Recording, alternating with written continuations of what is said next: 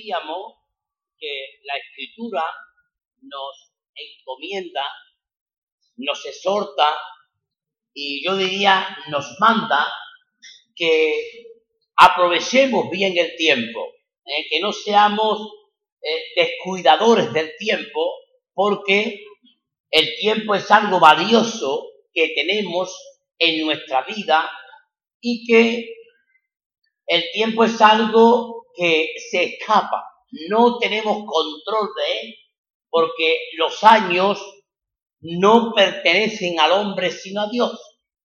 El tiempo es Dios el creador del tiempo y es Dios quien nos permite estar un tiempo más o un tiempo menos aquí en la tierra. Por tanto, nosotros debemos de aprovechar el tiempo bien para que le saquemos el producto necesario, le saquemos eh, el sumo, eh, el sumo necesario al tiempo para que nuestra vida, una vez que lleguemos a la edad madura, los que lleguemos, pues tengamos la tranquilidad de que hemos hecho lo que teníamos que haber hecho y que nos, nos sentamos contentos de haber aprovechado el tiempo de la mejor manera. El apóstol San Pablo, que es quien nos habla en Efesio acerca de, del tiempo, él dice que los cristianos no seamos necios, sino inteligentes, que seamos sabios. La persona que aprovecha bien el tiempo es una persona sabia, es una persona inteligente, es una persona que tiene la cabeza bien amueblada, porque cuanto más aprovechemos el tiempo, mejor será nuestra vida. Nada de lo que nosotros podamos hacer con el tiempo es en vano, es en balde. Todo lo que podemos hacer con el tiempo es bueno, si somos capaces de ser buenos administradores de la palabra de Dios.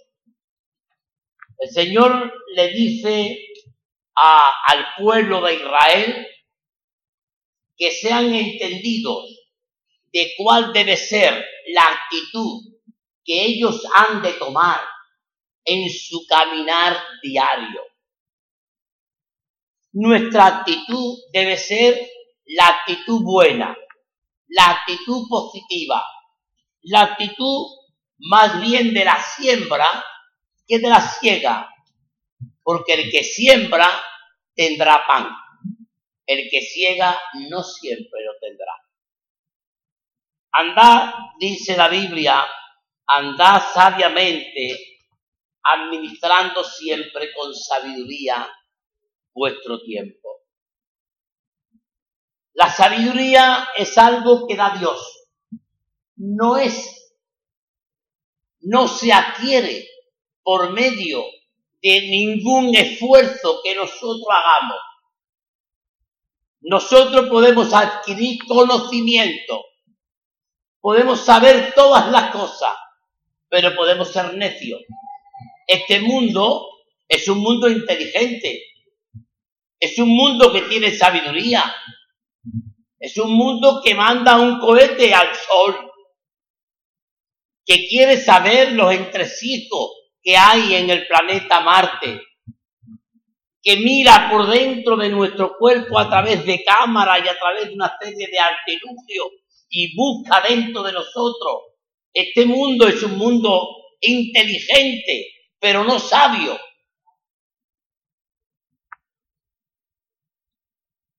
Si este mundo fuera sabio, no fabricaría tanto plástico y produciría más papel. O otro elemento que pueda ser biodegradable. Si este mundo fuera sabio, no habría tanta guerra, ni tanto odio, ni tanta maldad, ni tanto pecado, ni tanta idolatría. Pero el mundo no es un mundo sabio.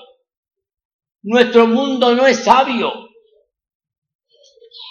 Nuestro mundo es inteligente, tiene conocimiento, pero no andan en la sabiduría de Dios. La sabiduría es buena para vivir. La inteligencia te ayuda a hacer cosas, pero la sabiduría te ayuda a vivir. La sabiduría te aleja del pecado. La inteligencia te da la capacidad de nadar en el pecado. En cambio, la sabiduría te ayuda a alejarte del pecado, alejarte de las malas personas, alejarte de las cosas que no son buenas y que Dios condena. Debemos, por tanto, vivir de acuerdo a la voluntad de Dios, teniendo una visión completa de lo que Dios nos dice en su palabra. Debemos, por tanto, aprovechar bien el tiempo, porque los días son malos. Los días son malos. Y tenemos que aprovechar el tiempo. Los cristianos debemos de aprender de la sociedad para no caer en los problemas y en las dificultades que tiene nuestra sociedad. Nuestra sociedad valora poco el matrimonio. ¿Verdad que sí? Que nuestra sociedad no valora tanto el matrimonio. Los cristianos tenemos que ser sabios y valorar el matrimonio. Valorar la convivencia del hombre y la mujer en buena armonía la convivencia del hombre y la mujer en amor, la convivencia del hombre y la mujer en un estado de pureza, en un estado de santidad, en un estado de amor mutuo, en un estado de yo te doy a ti porque te quiero, en un estado de compartir con el otro lo que uno es y lo que uno tiene. Pues tenemos que ser inteligentes cuando el mundo no valora a la familia, los cristianos tenemos que valorar la familia. Y tenemos que dedicar, dedicarle tiempo a nuestros hijos. ¿Cuántas veces hemos dedicado tiempo a otras cosas antes que a nuestros hijos? ¿Cuántas veces nosotros hemos dedicado tiempo a nuestros placeres personales, a nuestro enriquecimiento personal, a lo que nos gusta a nosotros y no hemos dedicado el tiempo necesario a nuestros hijos, a nuestra familia. Tenemos que ser inteligentes, pero más que inteligentes, sabios, y llevarle la contraria al mundo, porque todo lo que el mundo hace va en contra de la palabra de Dios. Dios dice, adorarme a mí en espíritu y en verdad. Los que habéis venido temprano os habéis encontrado aquí algo contrario a todo lo que la Biblia dice, contrario a todo lo que enseña la palabra. Dios dice, no os hagáis imágenes. El mundo hace imágenes. No la adoréis, el mundo la adora. No le rindáis culto, el mundo le rinde culto. Es decir, nuestra sociedad hace lo contrario de lo que Dios dice. Nosotros tenemos que hacer lo contrario de lo que la humanidad. Tenemos que ser hombres y mujeres que consideremos lo que Dios dice en su palabra como fundamental en nuestra vida. Dice la palabra, el que quiere ver buenos días tiene que hacer cosas buenas. si tú te quieres comer un buen pusero, le tiene que ser buenos alimentos.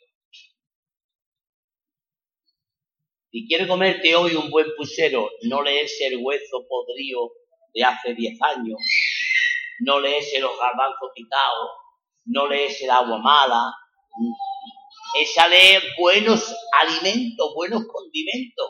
Y si tú quieres sacar un buen pusero, échale buenas cosas.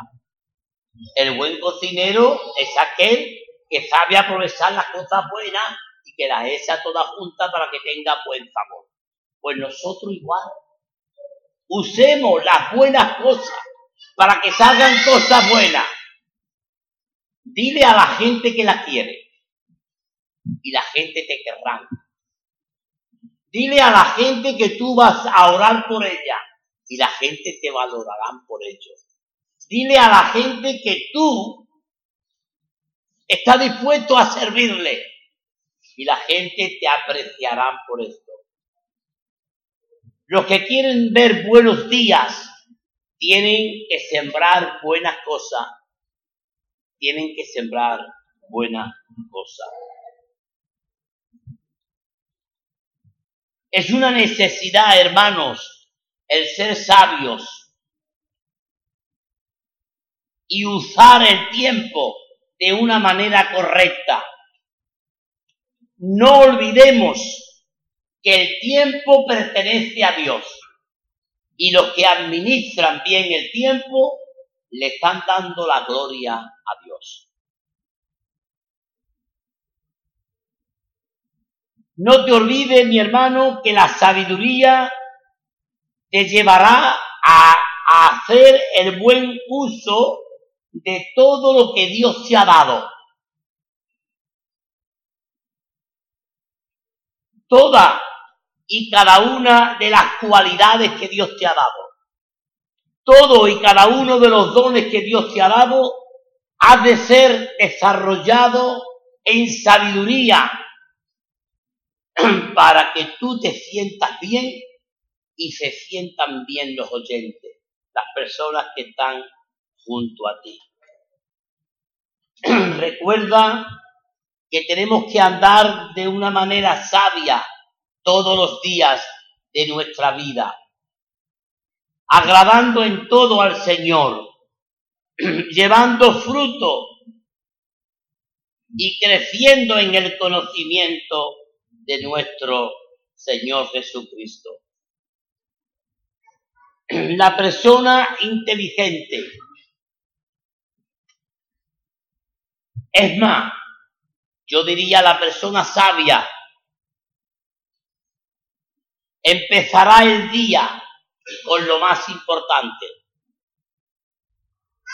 ¿Y qué es lo más importante que tú y yo podemos hacer en la mañana? cuando te levanta, darle gracias a Dios por el día que nos dio. No te se olvide, hermano, hermana, que lo más importante tiene que ser siempre lo primero. Lo más importante, siempre lo primero. Y lo primero de nuestra vida debe ser Dios. No hace falta que haga oraciones largas. Simplemente cuando te levantes y abra los ojos, tú digas, Señor, gracias, porque tú eres bueno. Ya estás haciendo una gran oración delante de Dios. Señor, gracias porque tú eres el que sostiene, mantiene, conserva y protege mi vida. Ya estamos haciendo una oración profunda, si me permite una, una oración teológica delante de Dios. Pon a Dios en primer lugar. Ora a Dios cada día. Dile gracias, Dios mío, porque no soy un idólatra. Gracias, Dios mío, porque me arrepiento cada vez que peco. Gracias, Dios mío, porque te pongo a ti siempre en el primer lugar.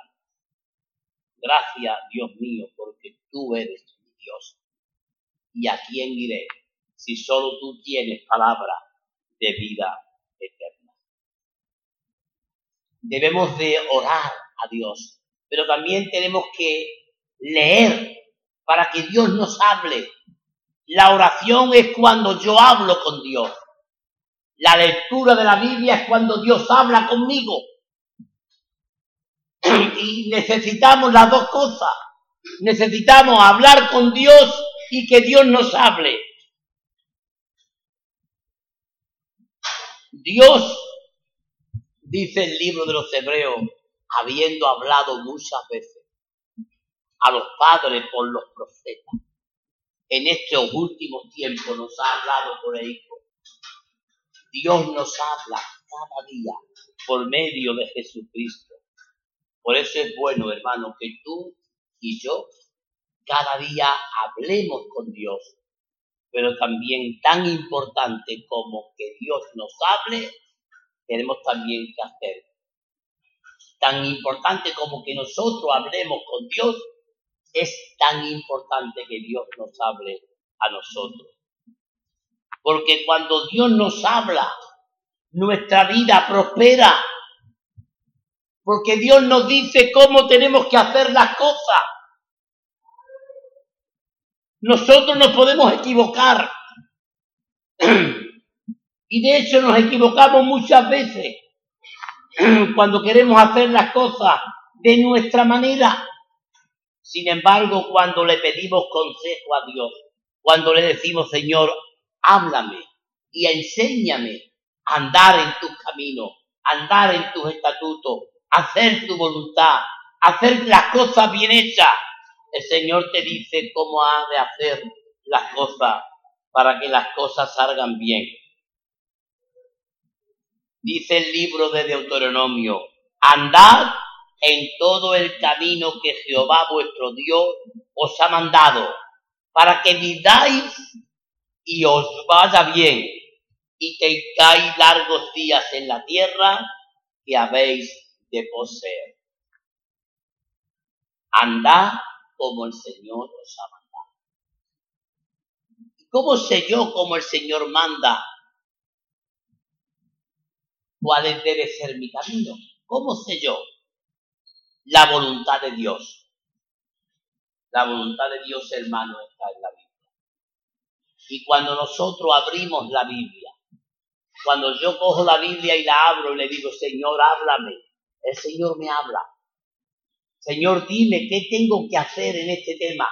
Tengo que buscar un trabajo, guíame. Tengo que buscar una esposa, un esposo, guíame. Tengo que, emprender un negocio. Señor, encamina mis pasos. Empiezo mañana el colegio, Señor, ayúdame a que yo tenga un buen comienzo, que yo pueda relacionarme bien con mis compañeros y compañeras, que los niños vengan tranquilos, que los niños no vengan alterados del verano, que los padres sepan educar a sus hijos en el respeto a los maestros. Señor, ayúdame a que yo sepa tratar a mi jefe, que yo sepa tratar a la gente con la que cada día tengo que negociar y trajinar en mi trabajo. Ayúdame, Señor. Y el Señor te dirá cómo has de andar, cómo has de caminar en tu camino. Andar en todo el camino de Jehová como Dios os ha mandado. Tenemos que hacer las cosas como Dios manda. Y otra cosa muy importante, hermano, que no quiero que se me escape.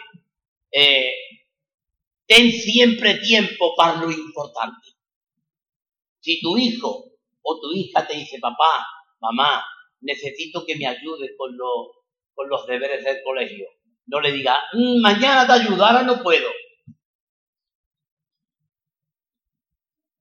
En el momento que tú le digas a tu hijo o a tu hija, no tengo tiempo,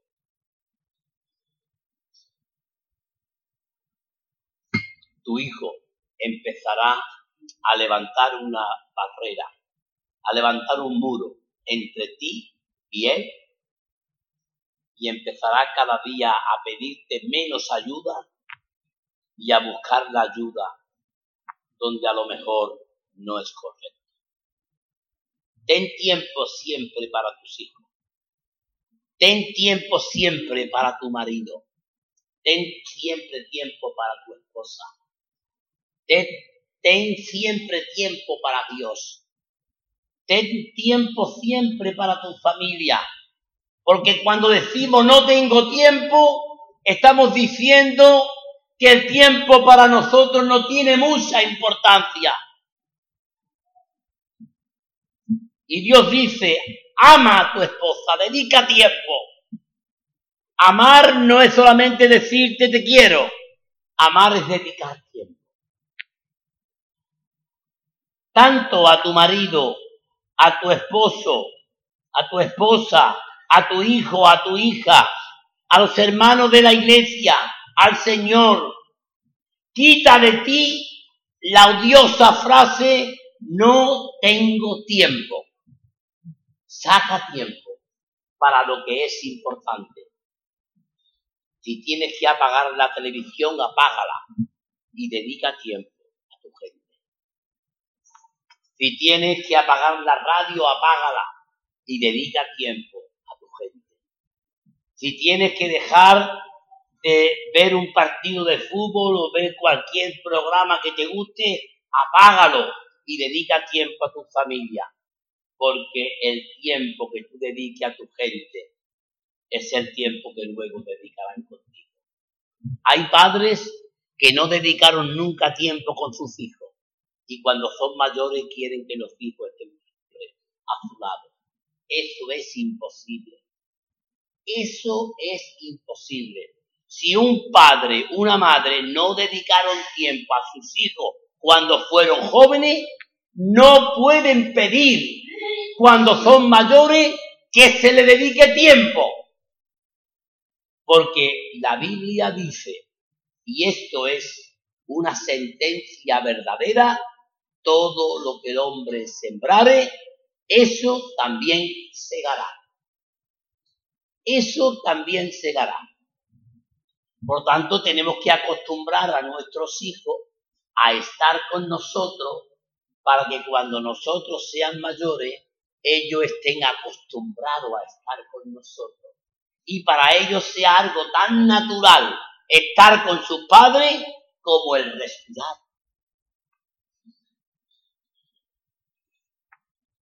Qué bueno es hacer las cosas sabiendo que al final tenemos una recompensa. Otra cosa importante que tenemos que hacer es no dejar de hacer lo principal por hacer lo secundario. Imaginaos que yo tengo hoy tres cosas que hacer, ¿vale?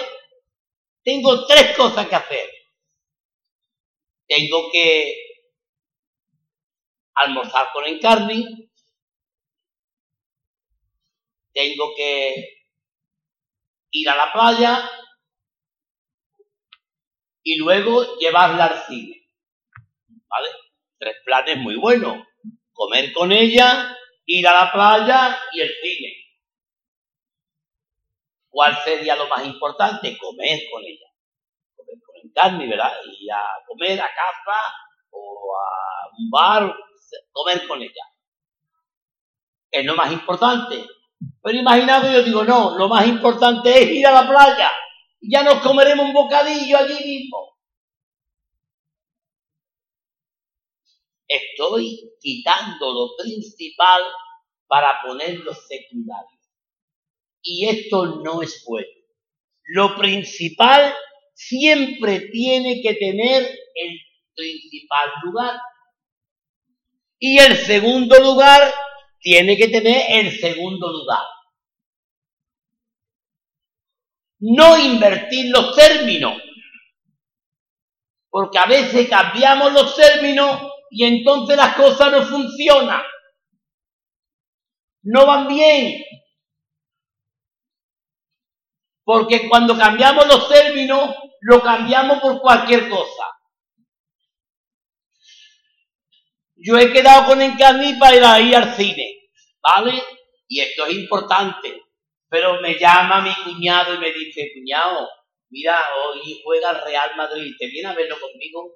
Vale, cuñado. Y le digo, Carly, otro día va Martínez. ¿Verdad que eso no está bien? ¿Verdad que eso no es sembrar cosas buenas? ¿Verdad que eso es quitarle valor al cariño y al amor que yo siento por mi esposa? ¿Yo qué tendría que hacer cuando mi cuñado me llama si yo ya he quedado con Encarni para ir al cine? Decirle, cuñado, gracias, pero otro día será. Otro día será. Hoy he quedado con Encarni para ir al cine y yo no rompo mi compromiso. Esto es importante. No olvidaros de qué es lo primero. Por eso hay gente que hacen o hacemos una lista en el día de las cosas importantes que hay que hacer. Yo llego a las 8 menos 10 más o menos a mi trabajo. Y lo primero que hago es coger la libreta, donde yo apunto todas las cosas que hago durante la mañana y pongo, tengo que llamar a Ernesto, tengo que hacer esto, tengo que prepararle el decreto, tengo que hacer esto, tengo que... Y las 7, 8 o 10 cosas que tengo que hacer importantes en la mañana, las escribo. Y cuando ya hago una cosa, le pongo una cruz. Y hago la siguiente otra cruz. Hago la siguiente otra cruz. Pero siempre pongo la primera, la más importante. Porque si yo tengo que hacer lo más importante y lo pongo lo último, ¿sabe lo que sucede muchas veces? Que lo más importante, si lo pongo lo último, no se hace. Seguramente que Antonio cuando va a la viña, ¿verdad? Lleva en la mente qué va a hacer. Y dice, hoy toca recastra. Hoy toca esa azufre, hoy toca tal, hoy toca. Él no dice, no, hoy voy a ir al campo a ver, a ver qué, se me ocurre. A ver qué, qué mm, por dónde me da la vena. No, no, él va al campo diciendo, hoy toca esto porque la viña necesita esto. Pues en nuestra familia, en nuestra vida, en la iglesia, en todas nuestras actividades, tenemos que hacer las cosas según va tocando, según va tocando. Y tenemos, y ya para finalizar, hermano, tenemos que poner el tiempo siempre en las manos de Dios es bueno poner planes, poner planes en las manos de Dios y ir cumpliendo esos planes según en la medida en que Dios nos va eh, haciendo pasar el tiempo. Hay algo muy bonito, hermano, que le da mucha ilusión a la vida del matrimonio y sobre todo cuando somos más mayores. Planifica cosas con tu esposa, aunque sea a corto o a medio plazo. Por ejemplo, yo no viajo mucho, ahora viajo menos, pero a mí me gusta por lo menos dos veces al año pegarme una escapadita de dos o tres días con Encandy y decir, bueno, Encandy, pues vamos a buscar para tal fecha un, hotelito, un, lugar donde escaparnos y estar dos o tres días solos para nuestras cosas, para charlar, para pasear, para estar juntos, para no tener nadie al lado, sino nuestro compromiso. Esto es bueno. Cada seis meses, planifícate un pequeño viaje con tu esposa, sobre todo si ya tiene cierta edad, porque Llegará un momento, hermano, en que no tendremos las facultades físicas para subir el tajo de ronda.